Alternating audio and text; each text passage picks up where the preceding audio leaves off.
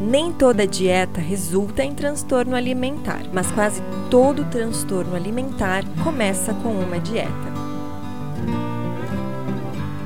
Oi, gente, tudo bem? Mas que saudade de bater um papo aqui com vocês nesse nosso espaço de saúde, bem-estar e qualidade de vida. Eu tive alguns contratempos tecnológicos aí nessas últimas semanas e hoje em dia não sei o que acontece, mas a gente não consegue fazer nada sem celular, nada sem notebook, mas enfim, tudo sob controle novamente. Então seja muito bem-vindo aqui na Sala da Nutri, tudo por uma vida em constante equilíbrio. Quem aqui já não passou por aquela situação em que você sabe que não pode comer alguma coisa, mas quando se dá o direito de comer, come exageradamente, compulsivamente, sem limites, e isso além de sabotar os seus resultados, te frustra, te gera culpa e por que não dizer que te gera uma autopunição? Isso é muito sério e muito comum, gente. Quando eu fui buscar no dicionário o significado de proibir, eu encontrei as seguintes definições: ordenar que não se faça algo, não permitir, impedir, desautorizar, tornar ilegal uma coisa ou uma prática, interditar, banir. Bom, toda vez então que a gente se proíbe de algum alimento, alguma conduta alimentar é todo esse pacote de definições que são pesadas que nós estamos abraçando e teremos que lidar. Porém, quando eu falho em comer, por exemplo, algum alimento que eu bani das minhas escolhas, a consequência, na maioria das vezes, acaba sendo muito mais severa do que deveria. E aí eu vou trazer para vocês três tipos de severidades que pode prejudicar muito a longo prazo. Primeira é a severidade alimentar, em que nós acabamos optando optando por dietas ainda mais severas, como é o caso de praticar um jejum, fazer dietas malucas, ou então buscar medicamentos falsos milagrosos, sabem? O segundo é a severidade física. Então, quando eu como algo que eu bani, eu acabo tendo que treinar o dobro do que eu venho treinando nos últimos tempos. Isso acaba sobrecarregando meu corpo e minha fisiologia, debilita meu sistema imunológico. É aí que a gente fica gripado, fica com herpes, fica com infecções e por aí vai. E o terceiro é a severidade mental em que eu me martirizo tanto mentalmente por não sequer ser capaz de controlar os meus impulsos, cumprir com uma regra autoimposta,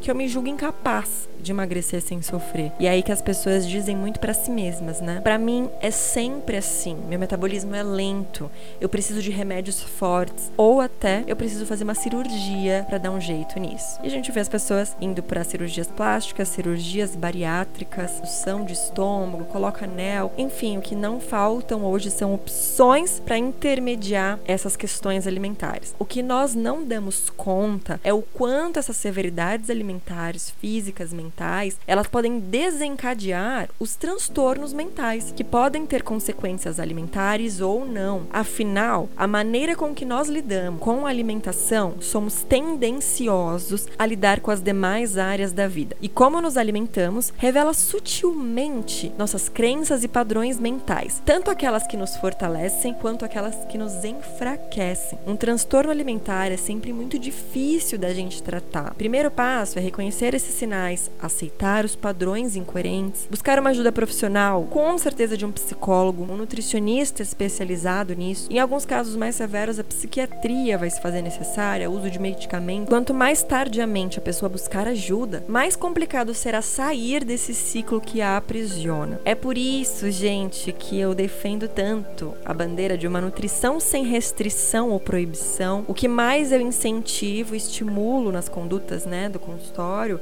é a autorresponsabilização das nossas escolhas, das nossas ações e de suas consequências. É óbvio que uma pessoa que busca emagrecer jamais ela vai atingir o seu objetivo se ela manter os hábitos e os comportamentos alimentares que a fez ganhar todo esse peso. É preciso consciência de que tais hábitos não são necessariamente o problema de todo esse peso, e sim a quantidade e a frequência que eles foram consumidos ao longo dos últimos meses ou anos. Eu gosto de trabalhar em meus pacientes a autonomia, a liberdade com responsabilidade. Ou seja, ao invés de proibir, que tal a gente reduzir? Que tal você gerenciar melhor as próprias escolhas? E que tal definir certas limitações, sim, de quantidade, principalmente de frequência, para consumir alguns alimentos? A ação de reduzir e limitar será mais do que necessária no processo de reeducação alimentar principalmente no caso de emagrecimento. Resultados bons e duradouros, eles levam tempo,